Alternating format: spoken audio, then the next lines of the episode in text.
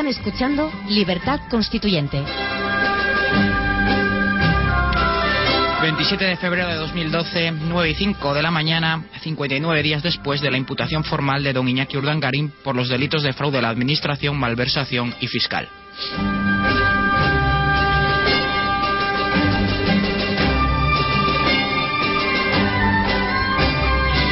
Días y bienvenidos otro lunes más a Independizar la Justicia. Les habla Pedro Manuel González.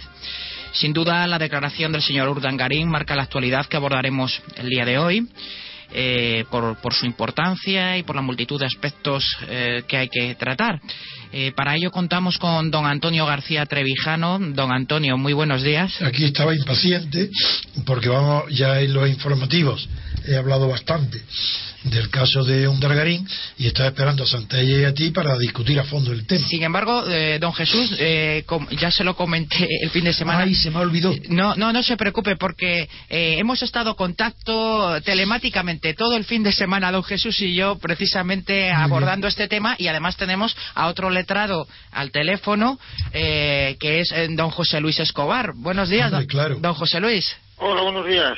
Eh, y bienvenido a, al programa Independizar la Justicia. Muchas, muchas gracias. Hola, José Luis. Eh, pues días, bueno, vamos a meter en harina porque hay para Sí, hay, hay. hay mucha tela que cortar. Pero hay que sistemáticamente para que el oyente vaya ya encuadrando Ah. el tipo eh, que tiene delante de sí como delincuente ante un juzgado eh, tan importante en el asunto que afecta nada menos que a la, corona, al prestigio no solo de la corona española, sino al prestigio del jefe del Estado y por tanto de España, del gobierno, de las instituciones, eh, el prestigio de todos los españoles afecta este tema, que la- en la prensa internacional, desde China a Estados Unidos, desde Canadá a, a Turquía y desde la punta de la Patagonia a la Vancouver, de, todos están dedicados la prensa a decir que este asunto de- es el mayor desprestigio que puede sufrir la monarquía española. Pues sí, así es. Y si les parece para esa sistemática, quizás lo más conveniente sea ir de fuera adentro. Pues venga. Eh, empezando por los aspectos accesorios y primeros, como es la aparición y, y con su abogado habitual, eh, el señor Pascual Vives. Eh, cuando quizás esperáramos que apareciera con alguien del bufete de don Horacio Oliva e Ignacio Ayala, que en principio eh, se decía que precisamente iban a intervenir en este asunto. Pero yo creo que no. Esto confirma un poco lo que hablábamos con don Jesús Santaella el otro día, que al parecer, y también hila el tema con lo que usted, don Antonio, le ha escuchado en las noticias antes, de que precisamente el señor Pascual Vives lo que es es un auténtico defensor de la infanta Cristina. Nada más, nada más. Y que, eh, Ha abandonado a Urgarín. A Urgarín lo ha dejado su suerte. efectivamente, y el hecho de que la defensa real, en la medida de que se está ejercitando, aunque no parece de manera muy efectiva, del señor Urdangarín, sea precisamente este despacho que siempre ha estado por detrás en la defensa, el, el Claro. despacho de Horacio Oliva e Ignacio Ayala. ¿Qué le parece esto, don José Luis? Mira, yo creo que el, el Urdangarín, elija la- al letrado que, que, el- que lo elija, que elija lo va a tener bastante mal. Lo que sí que quería puntualizar es, es en- que en el año 2006 el rey tuvo que elegir entre eh, arreglar todo el mal que había hecho Urdangarín con Nous, poniendo, aportando ese dinero, es decir, que la corona aportara esos 7 millones de euros que faltaban, tenía que elegir entre eso o meter a la corona en una encrucijada. Y eligió los 7 millones de euros. Es decir, eligió la, la corona meterla en un- meter a sí misma a la institución en una encrucijada. Ahora no se puede quejar del prestigio internacional que va a sufrir. Sí, sí, así es, efectivamente, don Antonio. Sí, sí, no, bien, bien. Continúa, Pedro. Sí, eh, bien, también, mm, eh, dicho esto, eh, llama la atención. No, pero, no, pero es verdad, si quieres, podemos seguir con lo del abogado. Sí, sí, que- sí. que es tan extraño. Sí, sí, yo eh, una otra explicación que le doy también es que no se quiera se quiere re- relacionar, quizás eh, quizás identificar la imagen del señor Urdangarín con un abogado eh, químicamente neutro y no con un bufete como el de Horacio Oliva Ignacio No Ayala. lo creo, no lo creo. No, es demasiado, demasiado evidente Hmm. que, que este abogado ha dejado a un Targarín como un caso perdido, que no tiene nada que hacer. Sí, por- porque es que es eh, demasiado evidente. El tema es que el bufete de Horacio Oliva e Ignacio Ayala han llevado la defensa de personas tan significadas. No, además es muy combativo, lo conozco yo a ellos personalmente, Horacio. Eso, esto es imposible. Sí. Es esto es que, el rey ha dejado a un Targaryen que, caiga, nada más. Al pie de los caballos. Y le han dicho nada más a defender a, a, mi hija y se acabó. Y, se y él que le pase lo que quiera pasar.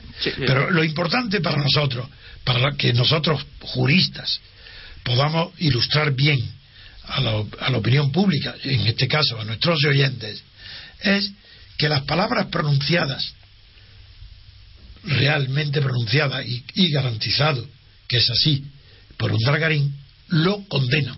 por ejemplo. Así es, Primero, la primer día dijo que había tenido contacto, que él no, no era responsable porque era el único que tenía función era el contacto, contactar. Pero que era Torres, digo Torres, su socio, el que tenía toda la parte ejecutiva, que él no tenía más función que contactar. Muy bien. Mm. Empecemos por lo que significa contactar, porque contactar en este ámbito, he dicho antes, también que equivale a abrir puertas. Muy bien. Pues ha contactado, abre la puerta del presidente de la Comunidad Baleares, del presidente de la Comunidad Valenciana, de la alcaldesa de Valencia. Abre, las contacta. Pero contactar significa, en, de verdad, significa porque es el participio pasivo del verbo contactar, que es contingere. Y ese contingere, literalmente, es la tangente italiana. La tangente viene de en italiano y en italiano le llaman tangente a la corrupción. Todas las comisiones, los tantos por ciento de los partidos, de los no partidos, de los crasi, de los amigos de Felipe González en Italia, todos esos era la tangente. Como aquí en España, luego ya él está reconociendo que con el contacto ya era suficiente para que ganara la comisión. Y es verdad, su socio con eso tenía derecho a pagarle una comisión, pero en lugar de pagarle una comisión, lo que tiene es una sociedad que creó al 50%. Eso ya es mucho más que una comisión, eso, no es, eso es mucho más que el contacto. ¿Y a él qué es lo que declara entonces al, al examinar el sumario? Porque todos decían, hombre, le está haciendo el favor retrasando la instrucción, la declaración de que vea el sumario para que pueda defenderse. Pues muy bien, después de haber estado más de un mes ya conociendo ahora, le entregan el sumario, estudiando el sumario, resulta que lo que ha dicho literalmente es, después de leer el, de ver el sumario, siento, lo que yo siento es que Torres me ha robado. Si está reconociendo en realidad eh, eh, los hechos, hay un reconocimiento de los eh, hechos. A eso voy. Como técnico, como abogado ante los tribunales, sabes que una persona que dice Torres me roba, me ha robado, está diciendo yo he robado el primero y he conseguido el dinero es mío. Pero como yo no, yo solamente tengo el contacto, la ejecución depende de otro, este granuja de Torres se ha aprovechado de mí y el dinero que yo, que yo le he hecho sacar por mis contactos se ha quedado con él. Eso es, eso es, don José Luis, porque al fin y al cabo lo que se ve aquí es que eh, el objeto de, de esta trama empresarial precisamente es eh, el ser quien es este señor y los contactos, como dice muy bien eh, don Antonio, eh, que por ser el quien es, consigue. Es decir, todo gravita en, torno a, la influencia del señor Urdangarín y esto parece que sí que ha quedado clarísimamente de manifiesto en su declaración. Y confesado por él. Y confesado, claro, con su propia... es que él mismo al decir, ahora, ahora le doy la palabra a José Luis, es que él mismo al decir que él solamente ha sido el contacto eso es. En realidad, estoy diciendo, no he sido intacto. Porque lo contrario de contacto es intacto. Es decir, no estoy intacto, porque como me he contactado, estoy contagiado. Pero ya dice mucho más. Al ver el sumario dice, uy, no, no es que esté contagiado, es que estoy comprobando que Torres me ha robado. porque me ha dado mucho menos de lo que me tenía que dar. Y es posible que sea verdad, ¿eh? Yo no lo dudo. A lo mejor él había acordado con Torres dos terceras partes para él y una tercera parte, eso es una suposición, pero no estaba dicho que fuera medias, eso no lo sé. Entonces, si dice que la ha robado, a lo mejor es verdad, que, que se ha quedado Torres con más cantidad de la que le correspondía. Claro, por eso he dicho que, bueno, pero Torres tiene derecho entonces a pedir los 100 años de perdón porque estaba robando a un ladrón. Lo que, lo que sí que parece, don José Luis, es que eh, ha sido hábil el, el abogado del señor Torres precisamente en negarse a, declarar en un primer momento y quedarse a la espera de lo que dijera el señor Urdangarín. Parece que ha sido una, una, una técnica habilidosa por su parte, ¿no? Sí, mira, aquí hay dos, dos tipos de delitos, unos son más graves y otros son menos graves y puede ser que estén prescritos. Los más graves gravitan sobre el hecho que habéis estado analizando. Es decir, cómo un dinero que está en las arcas públicas llega a un bolsillo privado. Ese, ese hecho, ese hecho gravísimo, eh, vamos, llega ilegalmente, es decir, que no, que no, no por una, por, no, no cumpliendo la ley o no por, por los mecanismos habituales, administrativos habituales. Ese hecho nuclear puede hay que analizarlo bajo tres puntos de vista, si es malversación, cohecho o prevaricación. Bien, en esos tres delitos los cometen los funcionarios públicos. El hecho que habéis estado analizando, es decir, el hecho de contactar, que también ha, explicado don Antonio, es el propio de un coautor necesario para estos tres delitos. Sin duda.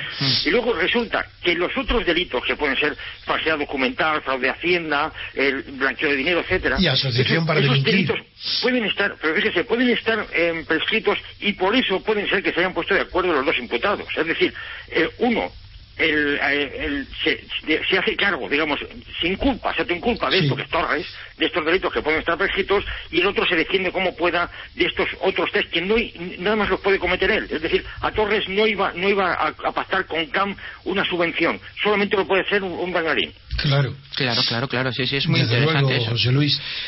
En cualquier caso, la, eh, la, la, carga de la culpa sobre su socio, sobre Diego Torres, eh, descansa en que le, él se esculpa diciendo que este otro señor era, era el administrador, olvidando y además eh, don Antonio con su conocimiento del derecho mercantil sabe lo que perfectamente lo que es un factor de hecho y, un administrador de hecho, un factor mercantil que es lo que es... es peor, Pedro, si es que además de eso está probado que era un administrador de derecho. Claro, claro. La princesa. Sí, sí, sí, Porque si la como han reconocido, primero el abogado ha, defendido y dice, no, la princesa no tiene nada que ver. Cuando han declarado dentro que la princesa ha reconocido un Targarín que sí, que ha firmado, lo ha reconocido, hmm. pero por imperativo legal, como que era la secretaria, la responsable de las actas de, los libros del Consejo, hmm. pues es de derecho, responsable de derecho. Sí, de Aizon, de Aizon, así es.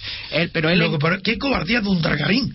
Que es más cobarde que su abogado. El abogado ha dicho que la princesa no tiene nada que ver y ha ocultado ese hecho. Y un Dargarín no. Ha dicho, no, no, ella ha firmado por imperativo legal. Pero lo ha dicho que ha firmado. Lo ha reconocido. Hmm. Claro que, que, están las pruebas documentales. Pero ¿qué tiene que ver eso? También están todas las pruebas documentales que inculpan directamente a un Targarín y las está negando.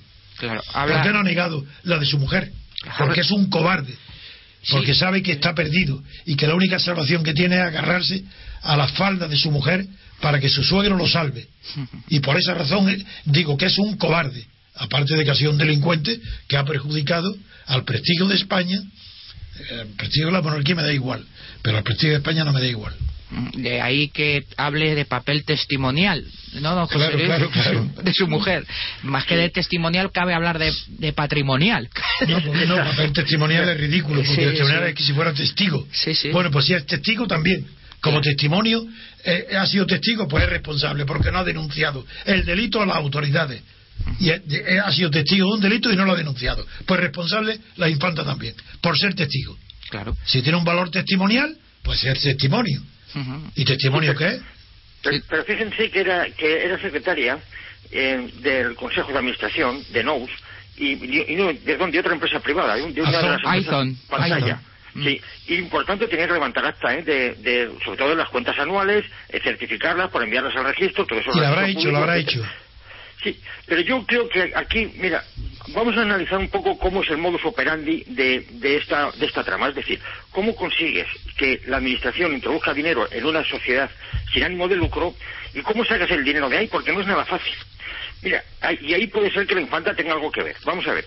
El, para sacar el dinero de NOS, que al final de año tiene que tener beneficio cero, es necesario introducir facturas falsas. No hay otra forma de hacerlo. Ya ha hecho.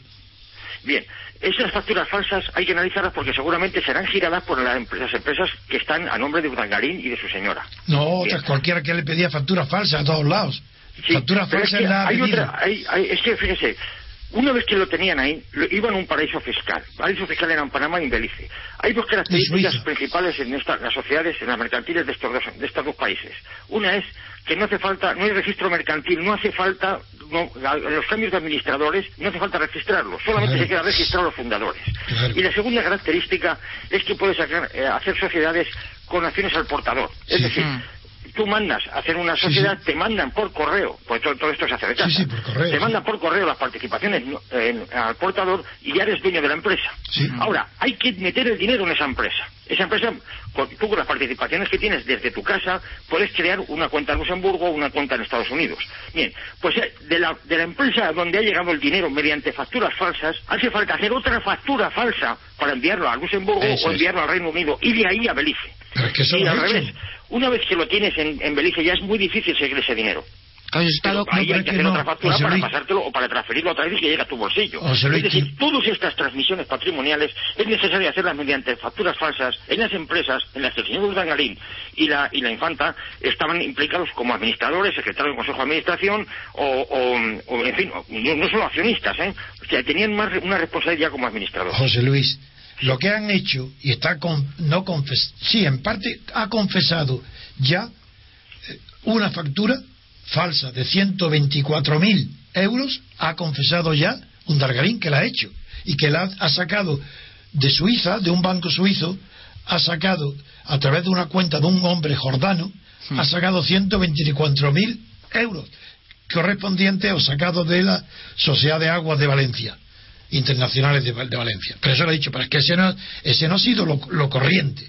Lo corriente es que eh, Uldargain se ha dedicado sistemáticamente a ir pidiendo y recogiendo facturas falsas, Sí. no de sus propias empresas, de otras, para justificar lo que tú acabas de pedir, La de necesidad que tenía. Él ha presentado facturas falsas de sus propias sociedades y de muchas más ajenas, que ha pedido de favor facturas falsas. Además, el esquema que, que don José Luis eh, tan claramente estaba explicando eh, tiene, aparte de la propia declaración, por supuesto, eh, de, de este fin de semana del señor Udangarín, constancia en autos de manera documental, incluso con unos diagramas en los que se explicaba Sí. perfectamente Cómo eh, se hacía. cómo se hacían estos mecanismos con, con la tan, tan poca vista de dejar en la propia caja fuerte de, de- de las empresas precisamente constancia documental de cómo se hacía este chanchullo de, girar el, el dinero de tal manera que al final acabara en los bolsillos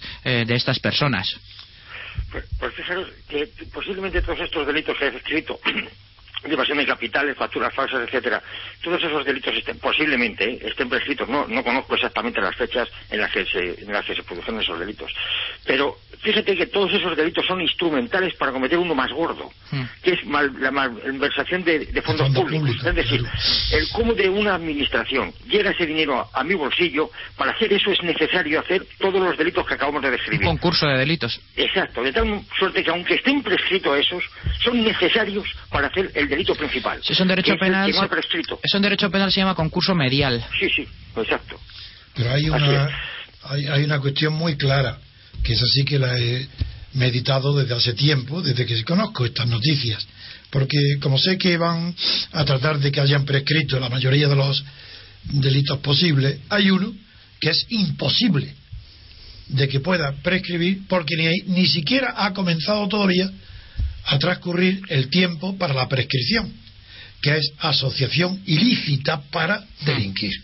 En el peor de los casos, aquí hay una asociación ilícita, no solo de un Dargarín y la infanta Torres, el contable, los jefes y todos los ayudantes, el Torres, sus cuñados, todos los que han intervenido. Eso es clarísimo, que es una asociación ilícita porque es para delinquir Sí. puesto que desde el principio él yo abro- diciendo yo abro el contacto abro la puerta. Yo no me ocupo de la ejecución necesito estar asociado con quien se ocupe de la ejecución. Una estructura para delinquir. una estructura. Y esa es la asociación. Puesto nada menos que han hecho una sociedad jurídica Con para la- delinquir. Con la distribución de y funciones. eso os lo digo de verdad. Y se lo digo a todos los oyentes.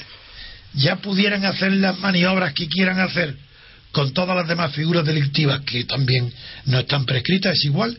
Esa figura no ha prescrito porque no ha- todavía continúa la asociación, todavía no ha empezado, no ha empezado a prescribir. Está en pleno vigor. Sí, sí, sí, sí. Con- Y, y eso, a ver quién, quién va- me va a contestar a eso que estoy equivocado. A ver qué abogado penalista me dice que eso no, que eso puede haber prescrito. Si están, si están asociados, si no han disuelto las sociedades que tienen juntos, si están declarando juntos, y aunque tengan abogados diferentes, echándose la culpa uno a otro. Si ya está diciendo un Dargarín que después de leer el sumario cree que ha sido robado. ¿Por qué?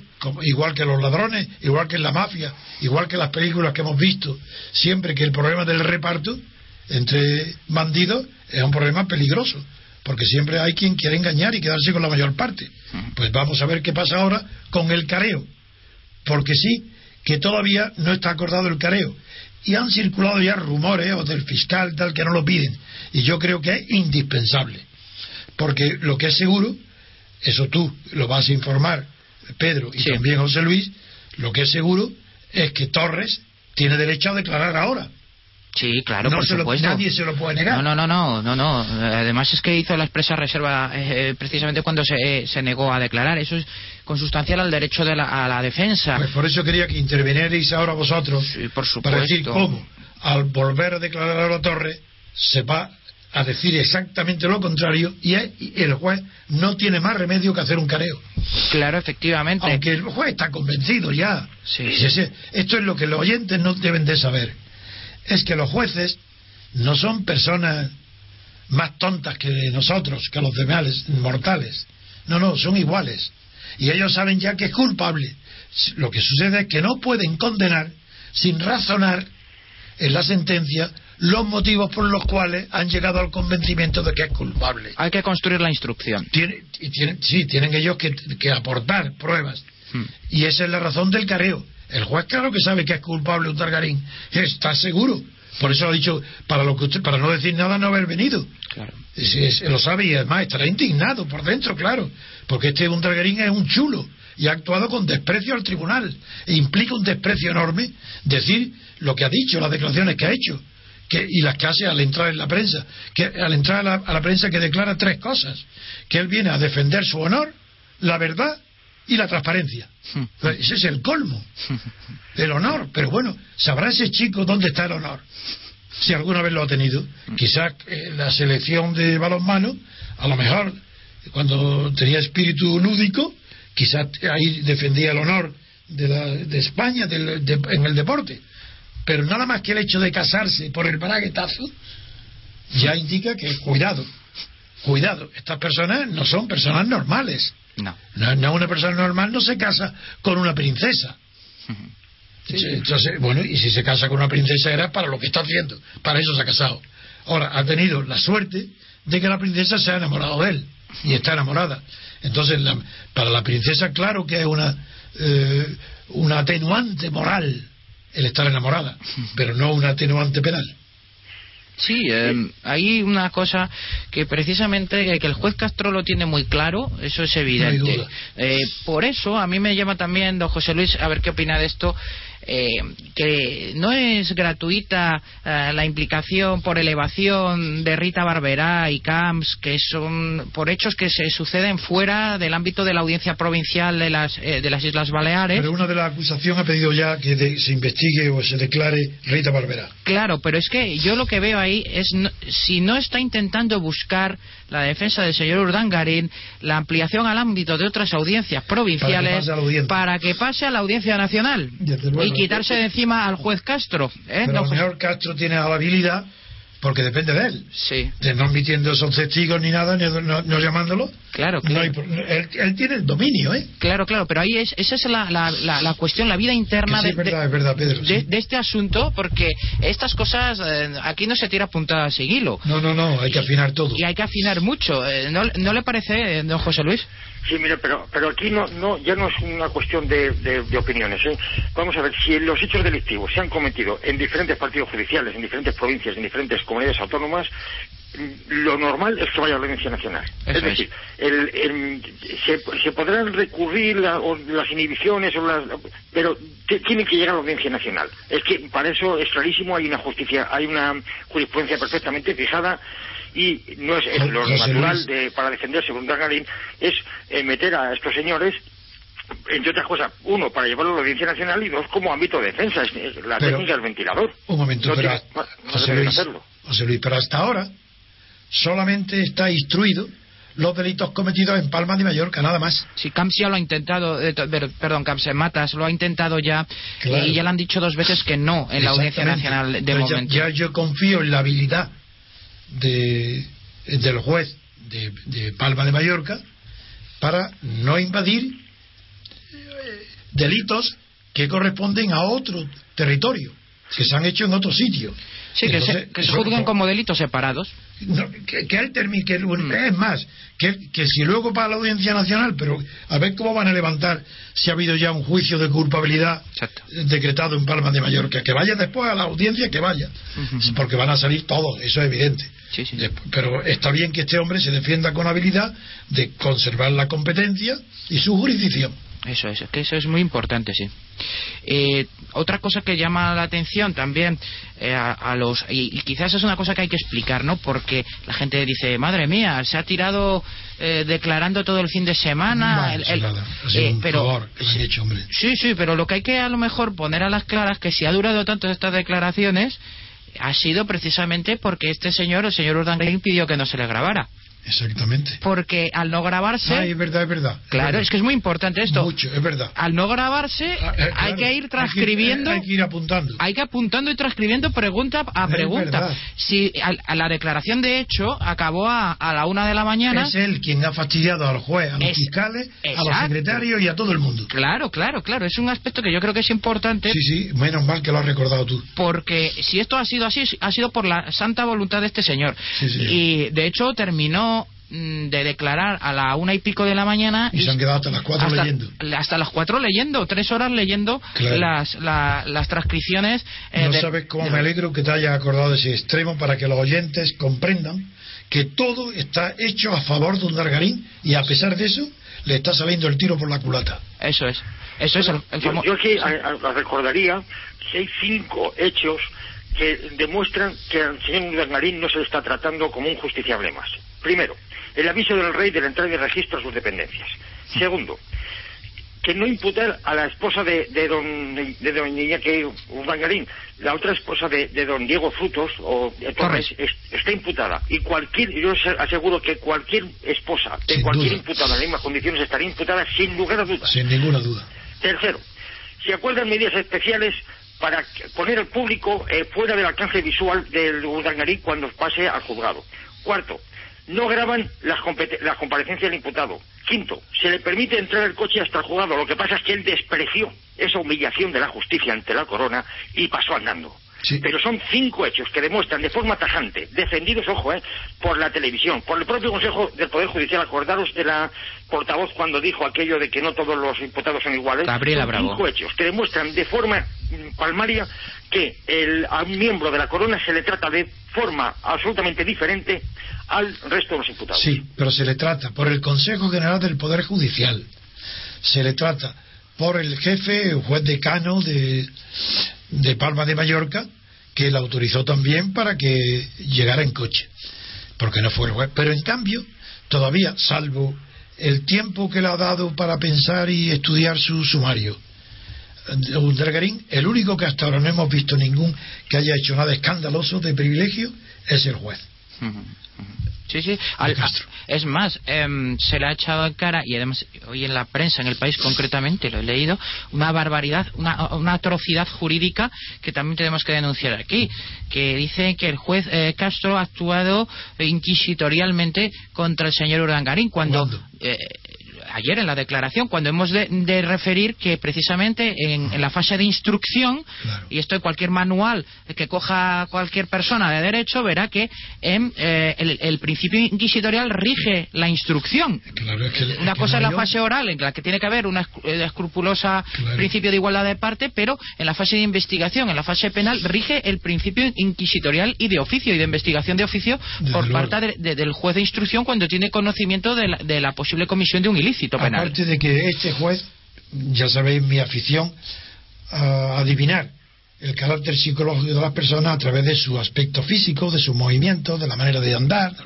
Bueno, pues este juez tiene una manera física de andar que yo dije que era como un avanto, y es muy simpática, porque es extravertido, se mueve de un lado para otro, los brazos avanzan tanto como las piernas, está alegre, está contento, incluso se vuelve a la gente que le aplaude y le sonríe. Es un hombre simpático. En eso de la, del físico a mí me llamó porque me acordé mucho de usted cuando vi el paseillo del señor Urdangarín, al verle con ese mechón en el pelo me recordó a Garzón.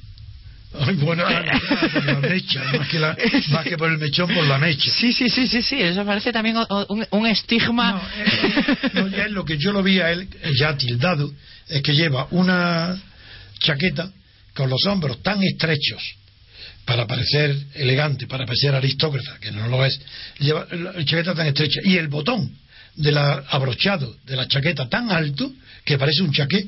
Sí, sí, sí. Así es que se ha vestido, va a los y parece que ha vestido de chaqué, porque lleva el, demasiado alto el botón de la chaqueta y abrochado.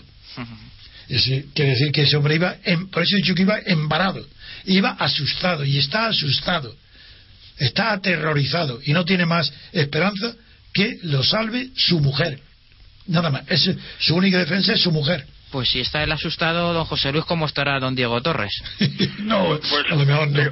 Pero, recordar esto que os he dicho, ¿eh? va a ser acusado Diego Torres de las de los delitos que si no en prescrito haya que pues seguramente claro, en prescrito es decir la falsedad en, en, las cuentas la falsedad en las facturas el, el, delito de blanqueo de dinero el fraude de hacienda verás cómo se les imputa eso y a Garín se van a centrar más en el en el en la prevaricación, cohecho, etcétera, pero cómo, pero, cómo, pero cómo pueden huir de, la cómo pueden huir de la asociación para delinquir también también eso también pero cómo pueden huir de ahí ah, dónde está la prescripción ahí ¿Cómo, a partir de cuándo empiezan a contar es difícil, don Antonio, es difícil huir de esa, de esa acusación. Yo, pero es imposible. Hasta ahora, ¿qué ha dicho al respecto? Eh? ¿Cómo? en, delitos económicos, yo no sé la jurisprudencia que habrá dicho, cómo habrá tratado esa figura delictiva de la asociación para delinquir. Existe, existe, claro que clarita y muy clara. Eh, eh, mientras se sigan depositando cuentas en estas empresas, que lo sigan haciendo, la, eh, estructura. Lo que yo no sé, yo no recuerdo ahora es la prescripción, eso no lo sé, los años que tendrá, pero que tiene varios años seguro. y que todavía, y que todavía, y ¿dónde se empieza a contar? ¿Cuándo?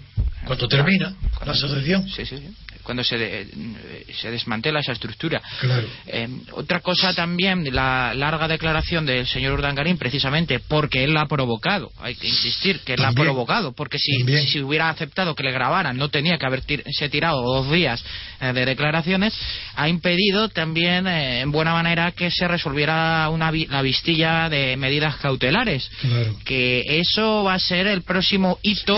Eso, eso, la gente, los periodistas que no saben de esto, le importancia mucha a que no se han adoptado medidas cautelares y eso no tiene significación ninguna. No, no, no. Porque es prematuro. Sí, es prematuro y bueno, mm, eh, sobre eso les quería decir yo. Es como el careo, como lo que había dicho don Antonio. Es, prematuro que tampoco se haya producido ese careo, a lo que también le han dado importancia eh, en la presa generalista.